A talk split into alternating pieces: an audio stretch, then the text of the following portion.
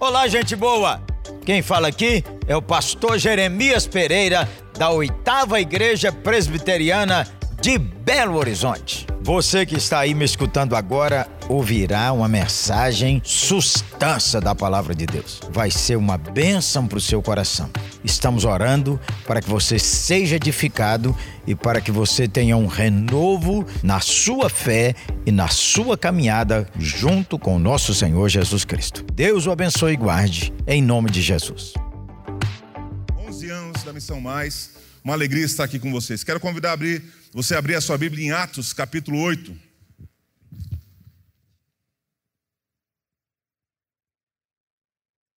Se você não conhece muito bem ainda a nossa missão, nosso site é maisnomundo.org, nossas redes sociais, você pode nos seguir, nosso canal no YouTube, você vai conhecer um pouco mais a fundo do que Deus tem nos permitido fazer, aonde tem nos levado e os privilégios que nós temos vivido como a, a outra ponta, ponta da corda do lado de cá, que tem suportado e ajudado cristãos da igreja sofredora. Atos 8, a partir do verso 1.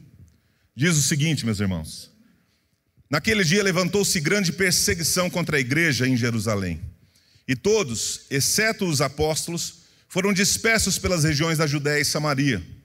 Alguns homens piedosos sepultaram Estevão e fizeram um grande pranto sobre ele.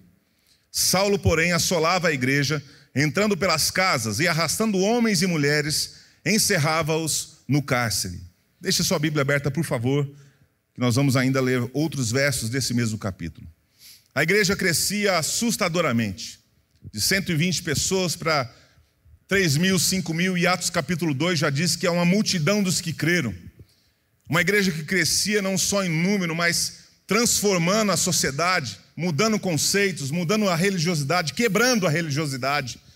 Uma igreja que despertava atenção, não sei se você lembra de detalhes, mas a Bíblia diz que eles partilhavam pão de casa em casa, com alegria no coração, vendiam suas propriedades e bens para suprir a necessidade de outros irmãos.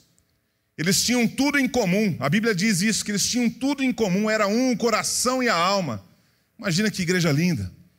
Contando com a simpatia de todo o povo, acrescentava-lhes o Senhor dia a dia os que iam sendo salvos. A igreja crescendo assustadoramente, incomodando a religiosidade, o sistema político, incomodando de forma assustadora. E de repente, Saulo, aquele judeu determinado a interromper o avanço daqueles seguidores do caminho, como eram conhecidos os cristãos, aquele que transtornavam o mundo onde quer que chegavam. A perseguição chega e bate na porta de homens e mulheres, tentando, sonhando, vislumbrando interromper o crescimento da igreja. Mas isso definitivamente nunca aconteceu e nunca acontecerá. A despeito de qualquer dificuldade, a igreja do Senhor Jesus vai continuar avançando e as portas do inferno não prevalecerão contra ela, diz as Escrituras. Crendo nisso, então, nós vamos perceber o que a perseguição religiosa tem produzido na vida de cristãos desde a igreja primitiva até os dias de hoje. Desde a igreja primitiva até hoje, fevereiro de 2021, onde temos 300 milhões. Eu quero falar esse número bastante para você lembrar. 300 milhões de cristãos, um em cada doze. Dá uma olhadinha ao seu redor aqui. Imagina 12 pessoas aqui. Um em cada doze cristãos é perseguido no mundo. Mas o que a perseguição está produzindo no coração dessas pessoas?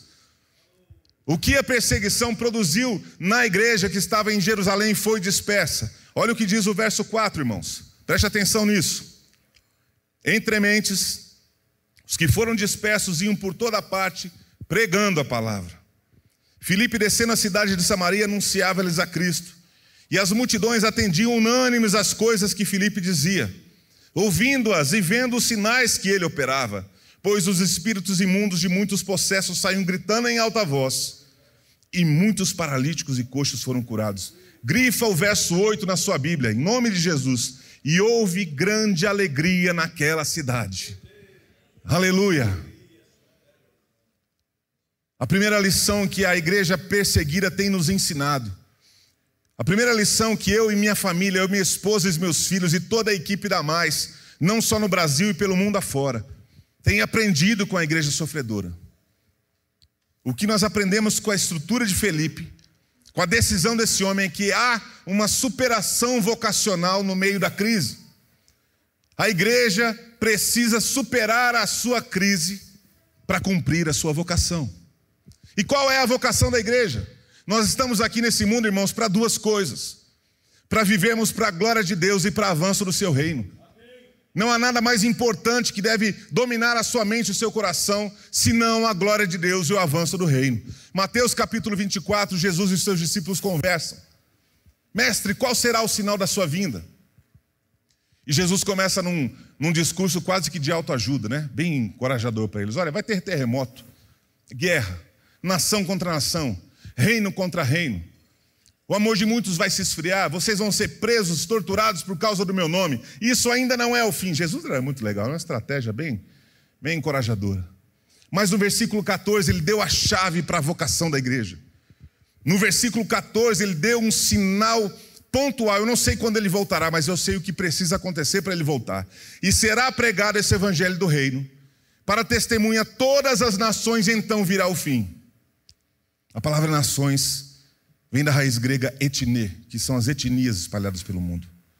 Mais de 17 mil etnias espalhadas pelo mundo. Só no Brasil, nós temos 250 etnias diferentes. Um dos nossos missionários parceiros, alguns anos atrás, chegou no interior do Piauí e foi visitar uma comunidade quilombola. E quando ele chegou, ele procurou um ancião da comunidade e falou assim: Meu querido, você conhece Jesus Cristo? E ele deu uma coçada na cabeça e falou assim: Jesus Cristo, Jesus Cristo. Ô oh, homem, ele faz o quê? Ô oh, mulher! Deu um grito para a mulher dele: Você conhece esse tal de Jesus? Ele vende o quê?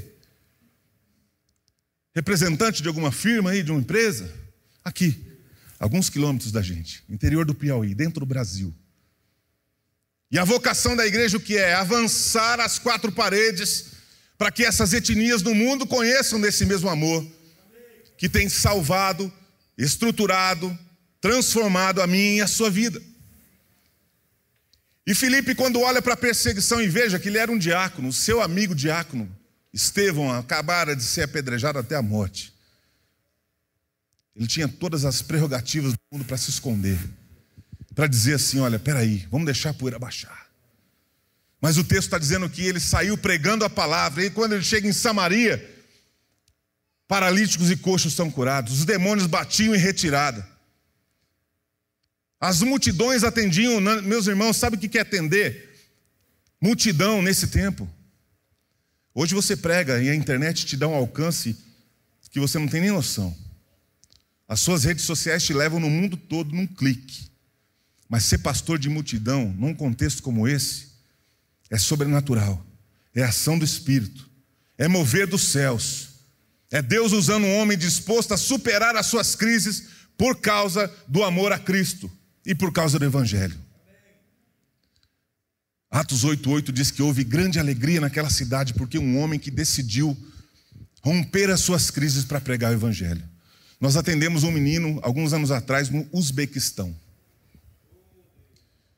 Menino de 16 anos. Foi preso e o seu crime foi pregar o evangelho para o seu amigo na escola. O seu amigo na escola rendeu-se a Cristo, mas a sua família descobriu. E países extremamente fechados para o evangelho, radicais contra o evangelho, em muitas circunstâncias, a própria família entrega aquele chamado de traidor para ser morto. Eles não querem, dentro da sua fé, não querem ter um, um traidor. Então eles preferem entregar a morte, para não envergonhar o nome da família. Aquele segundo menino, aquele que foi evangelizado, foi morto. E esse menino de 16 anos foi preso e foi levado à prisão com um único fim: ser torturado por homens com a decisão de fazer aquele menino negar a Cristo. Se ele dissesse eu nego a Cristo, ele podia ir embora para casa. Podia voltar para sua vida, para sua família. Podia voltar a comer a comida da mãe, dormir numa cama quente, tomar um banho quente, mas ele estava na prisão, sendo torturado todos os dias com agulhas embaixo da unha. E torturas bem das pesadas que eu não necessito comentar aqui. Mas um menino de 16 anos, meus irmãos, eu vi isso aqui esses adolescentes aqui professando a sua fé, lindo, maravilhoso. Lembra quando você tinha 16 anos? Qual era a sua cabeça? O que você fazia com 16 anos? Eu, com 16 anos, estava tocando violão em acampamentos. Eu tocava para Jesus e para as varoas, né, pastor? É. Jesus te ama e eu também, sabe aquela, aquela cantada gospel de, de adolescente? Cabeça ainda de adolescente. Mas esse menino com 16 anos, todo dia sendo torturado, e ele só precisava falar uma frase para ir embora para casa. E a única coisa que esses caras conseguiram, esses torturadores conseguiram dele, com nove meses de prisão, foram mais 120 pessoas convertidas dentro da prisão. Sabe o que é isso, meu irmão? É superação vocacional no meio da crise. Eu estou sendo torturado. E eu quero abrir um parênteses aqui para dizer para você que todos os cristãos que eu conheci, que são perseguidos, quando eles são torturados, quando eles apanham, quando eles são pressionados por causa da sua fé, eles se sentem extremamente honrados. Quando eles são perseguidos, eles falam assim: Obrigado, Deus, porque eu estou sendo perseguido por causa do teu nome. Obrigado, porque esse sofrimento aqui não é nada perto do que o Senhor sofreu na cruz por mim. E o Senhor está me dando a honra de sofrer um pouquinho por causa do teu nome. Felipe foi um cara que sofreu, mas superou a sua crise e a sua dor por causa da sua vocação. Mas vamos adiante, verso 26. Um anjo do Senhor falou a Filipe dizendo: Dispõe-te e vai para o lado sul, no caminho que desce de Jerusalém a Gaza. E este se acha deserto. Olha a frase que termina esse verso, meu irmão. Grife essa frase no seu coração, na sua mente. E ele se levantou e foi. E ele se levantou e foi. Eu aprendo mais uma lição, eu quero, em nome de Jesus, que o seu coração guarde mais uma lição sobre o que a perseguição produz na vida de cristãos. Uma obediência incondicional ao Deus que me chama para a vida. Uma obediência incondicional, não há questionamento. Não há dúvida. Cristãos que são pressionados pela sua fé e Deus continua tocando no seu coração para que eles continuem pregando naquele lugar, como o pastor Lee. É preso, quando é solto ele volta a pregar. É preso, quando é solto ele volta a pregar. Por que essa insistência? Por que essa cabeça dura? Os nossos olhos humanos é uma cabeça dura. Por que, que eu continuo fazendo aquilo que Deus está me mandando fazer, mesmo que isso me custe muito? Mesmo que isso custe muito. Custa saúde, custa saúde emocional, física, custa a dor da perda.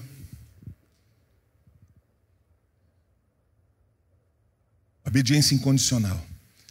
Filipe se tornou um pastor de multidões em Samaria. E de repente o anjo chega e fala para ele assim: Felipe, agora é o seguinte, eu tenho uma outra direção para a sua vida. Eu tenho outro caminho para você. Vai para o deserto. Desce nessa direção aqui e vai para o deserto. Sabe o que mais me chama a atenção, irmãos? Que a obediência incondicional é tão forte na vida desse homem que ele não pergunta: o que, que eu vou fazer lá? Para que, que o senhor está me movimentando? Por que, que o senhor está me tirando de um lugar que está tudo bem? Por que, que o senhor está me tirando desse ministério? Por que, que o senhor está movimentando minha vida? Eu sou um pastor de multidões. E o senhor está falando para eu ir para o deserto agora? Qual é o seu plano? E o anjo não disse assim: olha, você vai para o deserto e você vai ter lá uma junta diaconal para te ajudar. Você vai ter um grupo de presbíteros, você vai ter uma equipe pastoral, missionários, estrutura. Não disse nada. E o texto diz que ele se levantou e foi. Essa história me lembra de uma missionária chamada Sarah Miller já morreu há alguns anos. Uma cidadã americana que passava numa praça pública no centro de Nova York. E havia ali um pregador de praça. Já viu esses caras que pregam no meio da rua com a Bíblia na mão?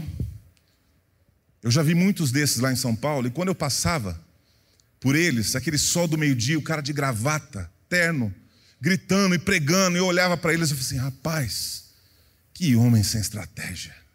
Eu, no alto da minha sabedoria gospel, Nossa, olha. Isso chega a ser uma insanidade, ninguém está ouvindo esse cara. Alguém tem que chegar e avisar esse cara que não está surtindo, ele está envergonhando o evangelho. No alto da nossa arrogância, a gente julga as pessoas sem nem saber o que Deus está fazendo.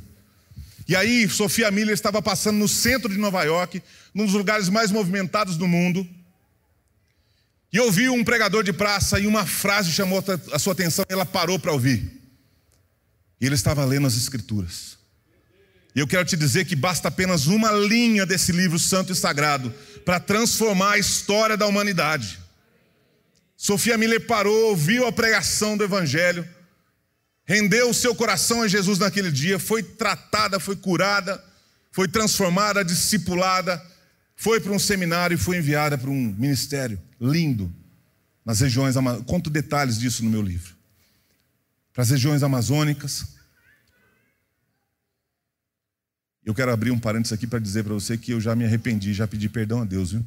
Quando eu vejo um pregador de praça, eu falo assim: Senhor, me dá a ousadia desse homem.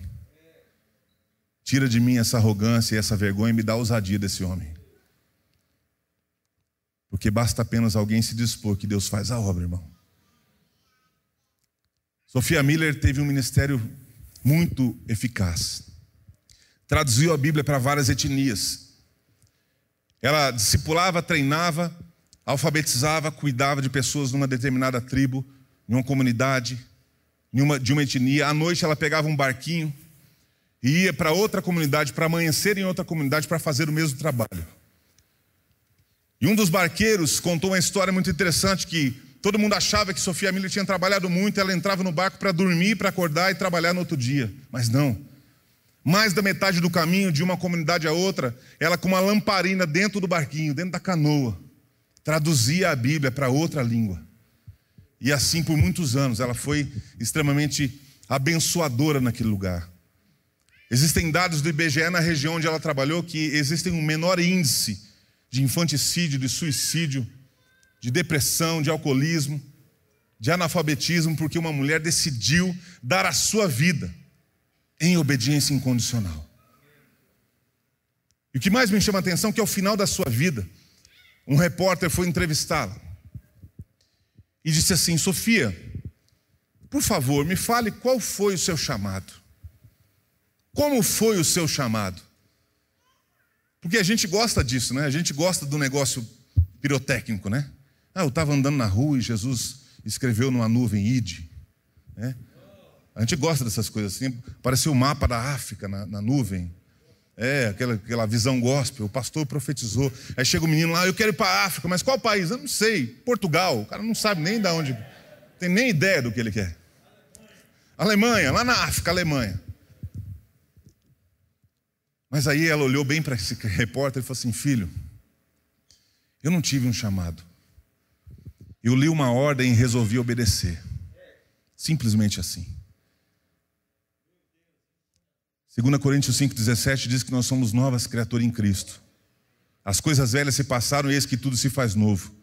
E nós celebramos esse verso. E a gente deve celebrar demais, porque quem eu era já não mais sou por causa de Cristo. Agora o verso 18 já diz que, e Deus reconciliando consigo o mundo, nos tornou embaixadores do seu reino, como se Deus exortasse o mundo por nosso intermédio. Isso significa que nós somos chamados no momento da nossa conversão. O dia que Cristo te resgatou das trevas, você se tornou embaixador do reino. E se você não entende esse propósito, você não é alguém que é obediente incondicionalmente ao Senhor.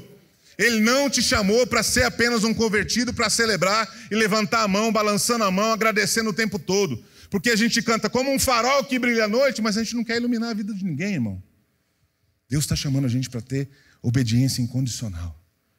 O texto diz ali: e ele se levantou e foi. E sabe o que é mais interessante nesse processo? É que a obediência, a obediência incondicional vai avivando o nosso coração. Peter Siemens é um cristão russo, ele tinha um ministério infantil. Trabalhava na igreja clandestina cuidando de crianças, discipulando crianças. E um dia descobriram a vida de Peter Siemens, o seu ministério, e o levaram à prisão. Quando ele foi jogado na cela com mais 10 ou 12 homens, ele apanhou tanto, tanto, que ele ficou três dias desacordado. dado como morto na cela. Ninguém vinha saber se estava acontecendo alguma coisa com ele. E quando ele acordou, depois de três dias, um dos homens, um dos líderes daquele grupo da cela, disse para ele o seguinte: Olha, nós batemos em você por muitas horas, e você não abriu a boca. Por que, que você não abriu a boca? Você não gritou, você não pediu ajuda. Você não tentou se defender, você não, não fez nada. Por que, que você não fez isso? A gente bateu em você horas a fio, até você desmaiar e ficar desacordado por tanto tempo. Por que, que você não gritou? Ele, de uma forma bem tranquila e serena, disse o seguinte: Olha, eu não sabia o porquê que você estava me batendo. Eu não sabia se era mando dos guardas, ou se vocês estavam me batendo porque vocês queriam me bater. Porque se fosse a mando dos guardas, tudo bem. Se eu tivesse gritado, nada ia acontecer. Mas se vocês estivessem me batendo porque vocês queriam me bater e eu gritasse, os guardas viriam e vocês seriam penalizados por isso. E eu não queria que vocês sofressem. Eu não queria que vocês fossem penalizados. Porque Jesus te ama e eu também te amo. Quebrou o clima naquele lugar. Aqueles homens se renderam a Cristo naquela cela. Aqueles homens mandaram um recado para todos os presos dizendo o seguinte: se Peter mudar de cela, ninguém encosta a mão nele, porque ele é um servo de Deus Altíssimo. O testemunho de Peter rodou aquela prisão toda. Peter Siemens entregava bilhetes escondidos com guardas que eram cristãos escondidos.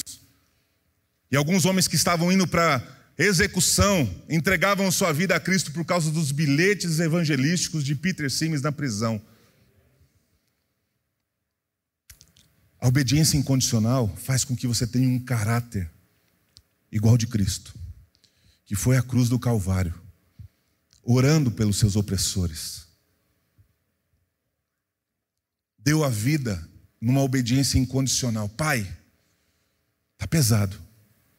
Se possível, passa de mim esse cálice, mas contudo, faça-se a sua vontade.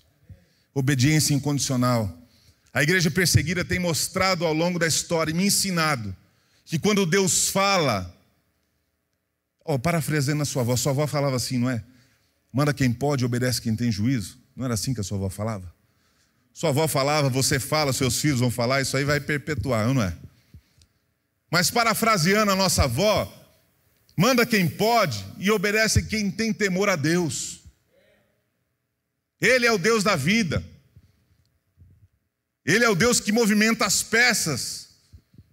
Ele é o Deus que quer alcançar as pessoas, transformar as pessoas, demonstrar o seu amor. E diga-se de passagem, ele não precisa de mim para isso acontecer.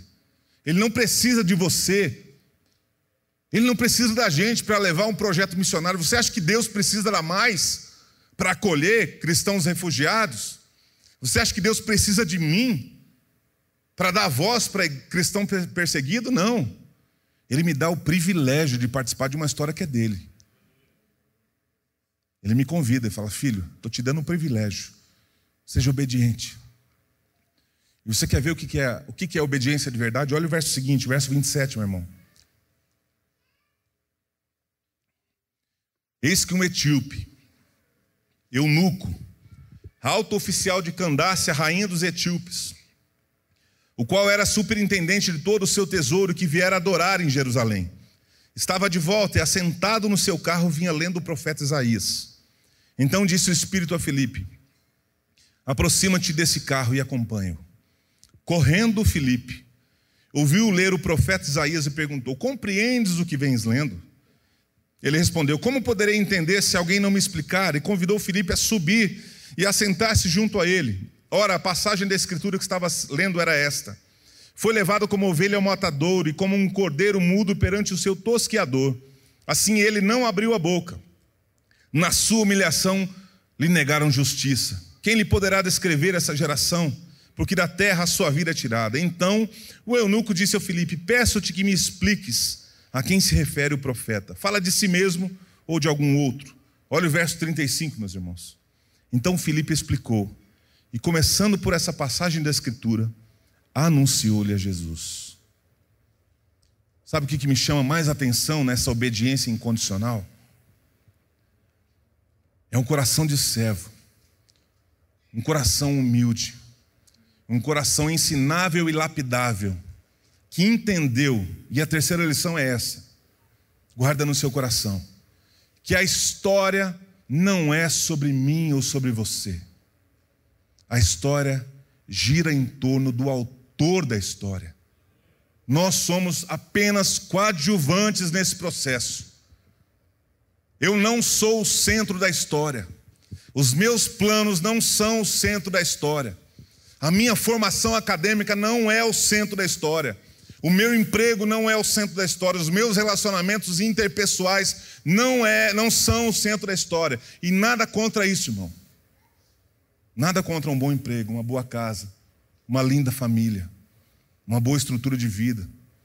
Nada contra isso. Isso é dádiva dos céus.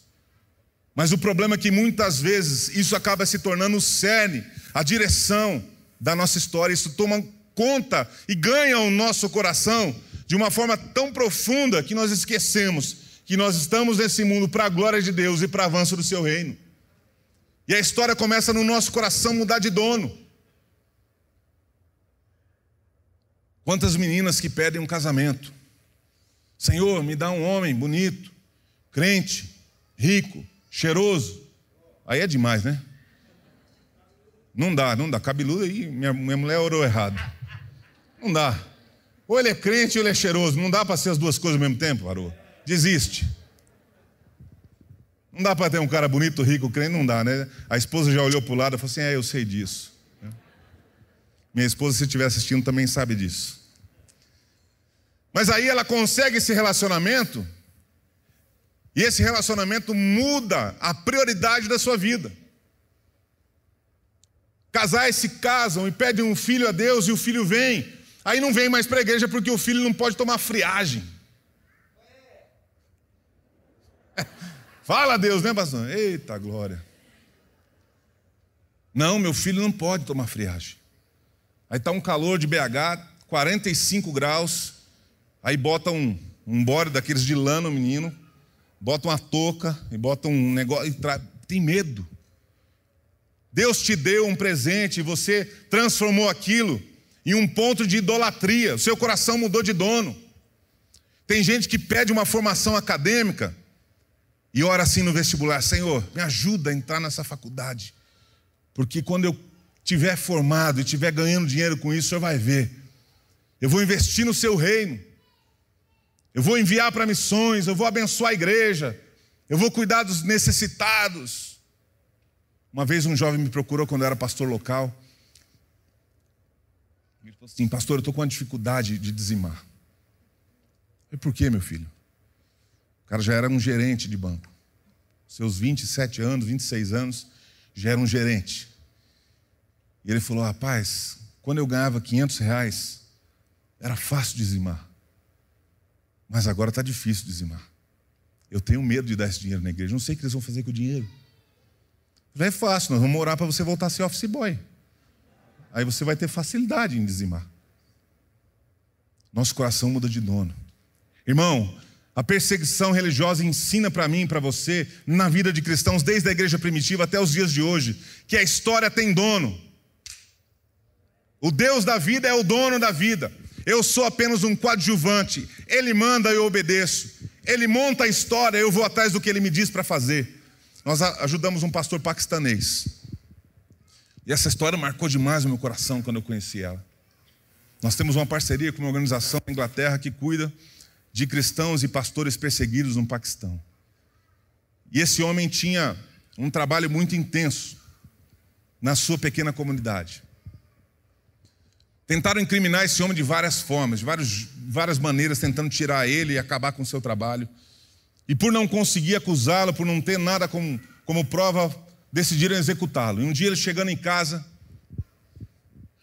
os caras colocaram numa emboscada, ele tinha uma motinho, chegando com a moto pequenininha, colocaram numa emboscada para passar uma espada no seu pescoço para decapitar. Parece coisa de filme, irmãos. Mas a gente convive com isso todo dia. Histórias dessas chegam para a gente na mais na voz dos mártires todo santo dia. É uma realidade muito diferente do que nós estamos acostumados aqui. Aqui no Brasil, se alguém ri que você vem na escola dominical ou na igreja, a gente acha que é perseguição. Voltando à história desse pastor, a espada foi na altura do seu pescoço para decapitá-lo quando ele estava passando com a moto. E ele percebeu a emboscada e se abaixou. E quando ele se abaixou, a espada pegou na sua boca, na altura da sua boca. Ele caiu da moto, parte da sua língua caiu ao chão. Ele foi rapidamente socorrido pelas pessoas que estavam na rua, levado ao hospital e o médico foi incrível. Reconstruiu a sua língua, arrumou. Ele tem um sorriso hoje igual do Coringa, assim. Ó. Ele tem uma cicatriz de lado a lado, assim. Ficou muito tempo sem poder falar, se alimentando por sonda. Mas depois de muito tempo no hospital, um dos pastores parceiros da Mais foi visitá-lo. E falou o seguinte: Olha, nós estamos aqui, eu estou aqui como igreja de Cristo. E eu quero saber como que nós podemos te ajudar. Uma pergunta simples e objetiva. Agora imagina você se alguém, imagina você se você foi alvo de uma decapitação, de um atentado como esse, teve a sua língua cortada, tem uma cicatriz gigantesca no rosto, sofreu muito para poder passar pela recuperação, esteve à beira da morte, e alguém chega e pergunta para você: como que eu posso te ajudar? O que, que você responderia, meu irmão? Eu tenho uma lista aqui das coisas que eu responderia. Olha, eu preciso sair daqui, cuida da minha família, me leva para um lugar mais seguro. Sei lá, muita coisa passa pela minha cabeça. Mas ainda com uma certa dificuldade para falar, esse irmão disse o seguinte: Olha, eu sei como que você pode me ajudar. As Bíblias que eu uso aqui para evangelizar nessa região estão acabando. Será que não pode trazer mais Bíblia para mim? Dorme com esse barulho aí, meu irmão. Dorme com esse barulho. Porque enquanto a gente está pensando em estratégias para fugir do sofrimento, porque a gente quer preservar a nossa vida, preservar a nossa qualidade mental, nossa sanidade mental, isso virou moda agora, né? Desculpa a sinceridade, mas agora tudo é cuidado, você tem que ter uma saúde emocional. Você tem que ter uma saúde, uma estabilidade emocional para você viver a vida bem vivida. E nada contra isso, irmão. Eu preciso ter sanidade para lidar com isso. Mas a história não é sobre o meu conforto emocional. A história não é sobre o meu conforto financeiro. A história não é sobre a minha segurança. Eu estava alguns anos atrás, dois anos atrás, pregando numa igreja no domingo de manhã, no interior de São Paulo, e recebi uma mensagem no celular. Olha, acabou de explodir uma bomba numa igreja cristã. No início do culto. Muitos mortos. É a notícia que chegou no celular. E eu estava sentado no banco da igreja, no domingo de manhã, prestes a pregar. E eu pensei assim: obrigado, né? Obrigado porque eu estou aqui. E na mesma hora, esse sentimento egoísta tomou conta de mim: obrigado porque eu não estou lá. Mas ao mesmo tempo vem a vergonha de entender que muitas vezes o cristão ocidental não está tão disposto assim a sofrer por causa de Cristo. Certo, pastor sudanês que você conhece muito, um dia tentado ser ajudado Tentamos tirar esse pastor do Sudão para trazê-lo ao Brasil. Ele disse a seguinte frase que martela na minha cabeça quase todo santo dia, quando eu resolvo murmurar. Que a gente murmura, né, irmão? Mesmo que a gente não expresse isso para as pessoas, nossa mente, nosso coração, ele é, desculpa a expressão, mas às vezes é nojento. E aí eu lembro quando ele fala o seguinte: olha, eu, eu tenho medo da liberdade, porque nós falamos, olha, você sai daí, nós vamos tirar você da perseguição, vamos te dar um tempo livre para você ter sanidade mental, para você ser cuidado, para sua família ser cuidada, para seus filhos serem cuidados. Você vai ser livre. E aí a frase dele aqui entra como uma faca, uma espada. Eu tenho medo da liberdade. Porque a maioria dos cristãos livres que eu conheço não são cristãos de verdade. Eu pergunto: será que eu sou cristão de verdade, irmão? A igreja é chamada para sermos cristãos de verdade, para abalarmos como os cristãos que Filipe representa nessa história, de que superam as suas crises por causa da sua vocação, que vivem uma obediência incondicional ao Deus da história e que entendem que a vida, a história não é sobre ele, mas é sobre o Deus da história. Se ele te colocou nessa cidade, nesse lugar, nessa vizinhança, Deus quer fazer com que você supere todas as suas crises que você o obedeça, para que você seja de fato esse farol. A história, a Bíblia não conta, mas a história conta que a região desse etíope sofreu um grande avivamento por conta da disposição desse eunuco. A partir do momento que ele conheceu a Cristo e foi batizado. Mas você sabe que por causa dele, houve um avivamento fantástico na região onde ele morava, na Etiópia, em qualquer lugar ali, ao entorno de onde esse eunuco estava. Mas foi por causa da obediência de Filipe que o evangelho chegou naquele lugar. Aonde o evangelho está chegando por causa da sua obediência? Aonde a palavra de Deus está chegando por causa da sua disposição de superar as suas crises e se tornar de fato um missionário do reino? Ei, você não está aqui para outra coisa a não ser para a glória de Deus e para o avanço do evangelho. Crava isso no seu coração nessa semana. Sai de casa amanhã para trabalhar, falando: Senhor, eu quero trabalhar hoje para a Sua glória e para o avanço do Seu reino. Eu quero te obedecer incondicionalmente. Eu vou entender ali que se meu chefe estiver pegando no meu pé, a história não é sobre mim, é sobre o Senhor. Se o Senhor me colocou nesse emprego, é porque esse homem precisa conhecer de Jesus e eu estou aqui para ser esse canal para a vida dele. Meu irmão, minha irmã, esse é o maior dos privilégios que Deus nos deu. Nada supera esse privilégio. Minha oração é para que você seja desafiado pelo Espírito Santo nessa noite. Minha oração é para que você seja incomodado pelo Espírito de Deus, para olhar para suas crises, entendendo que Deus está acima de qualquer crise e que se Ele permitiu, Ele é o Deus que vai te tirar dessa crise. E se ela não for embora, você continua assim mesmo, irmão. Senhor, tira essa crise de mim. E se Ele não tirar, e se ele falar para você assim: a minha graça te basta, faça como Paulo, continua. Apresente as credenciais de um cristão que não está nem aí para o sofrimento, mas está muito afim de honrar a Deus e seu chamado. Se hoje talvez a sua obediência ainda é parcial, quem sabe Deus nessa noite está te chamando para um coração que é incondicionalmente, determinadamente, decididamente obediente, determinado, diligente, afim de obedecer. É uma decisão, irmão. Obediência é uma decisão, não é um sentimento. Obediência não é circunstancial. É abrir os olhos de manhã e falar assim: hoje eu quero te obedecer, Senhor, a despeito de qualquer coisa. E quando eu tiver difícil de obedecer, lembra que a história não é sobre você. A história é sobre ele. E essa cidade pode ser diferente por causa da sua vida, por causa dessa sua decisão. O reino de Deus pode avançar por causa da sua postura, como a de Filipe. quero orar com você nessa noite. Curva a sua cabeça, feche os seus olhos. Fique em pé se você puder, por favor.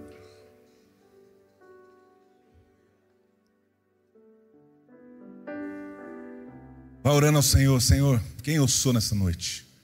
O que me falta? O que está faltando no meu coração?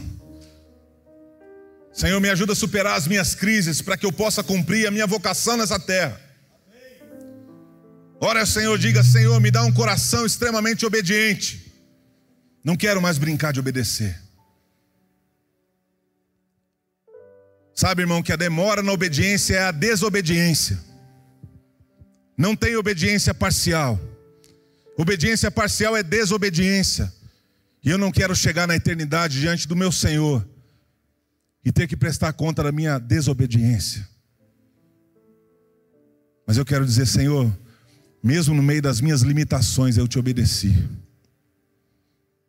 E se hoje, se você está muito preocupado, irmão, com a sua vida, lembre que Ele tem a sua vida nas mãos dele. Ora ao Senhor, levanta sua voz, erga sua voz. Pai, em nome de Jesus, louvamos o teu nome, engrandecemos o teu nome, porque no meio do sofrimento, da perseguição, o Senhor tem levantado homens e mulheres dispostos a superar todas as crises para o avanço do Evangelho. continuam pregando o Evangelho a despeito das suas dificuldades, das suas lutas. Nessa hora levantamos um clamor por esses irmãos. Oramos, ó Deus, pela perseguição, para que ela, ó Pai, possa forjar no coração de homens e mulheres pessoas resilientes, crentes de verdade, e nos ensina a ser como eles, ó Deus. E ó Pai, nessa noite aqui, se há algum coração que está, ó Pai, vivendo desobediente, transforma, Senhor. Se há algum coração instável por causa das crises, que o Teu Espírito Santo ministre, porque haja uma superação vocacional no meio dessa crise. Se está doendo, que a gente pregue o Evangelho, doendo mesmo, com o coração doendo. Se há tristeza, ó Deus, que o Seu Espírito visite, para que acima da tristeza o Seu nome continue sendo glorificado. Ó Pai, se há luto, se há dor, ó Deus, que o Espírito Santo seja presente de forma sobrenatural, para que o poder do Senhor opere nessas vidas e por meio dessas vidas, ó Pai. Forge em nós um coração, Deus, resiliente, disposto a sermos flecha nas Suas mãos, ó Deus. Abençoe essa igreja, abençoe aqueles que nos assistem. Que o Senhor toque, ó Pai, poderosamente, no nome santo e poderoso de Jesus, e que essa cidade conheça o Seu nome por meio dessa igreja para a honra e glória do Senhor e para avanço do Evangelho, em nome de Jesus. Amém. Muito obrigado porque você escutou essa mensagem. Que ela não seja roubada do seu coração, mas que ela dê fruto a 30, 60 e 100. Aleluia. Ah, eu quero convidar você para vir aqui à oitava Igreja Presbiteriana. De perto é muito melhor. Venha estar conosco.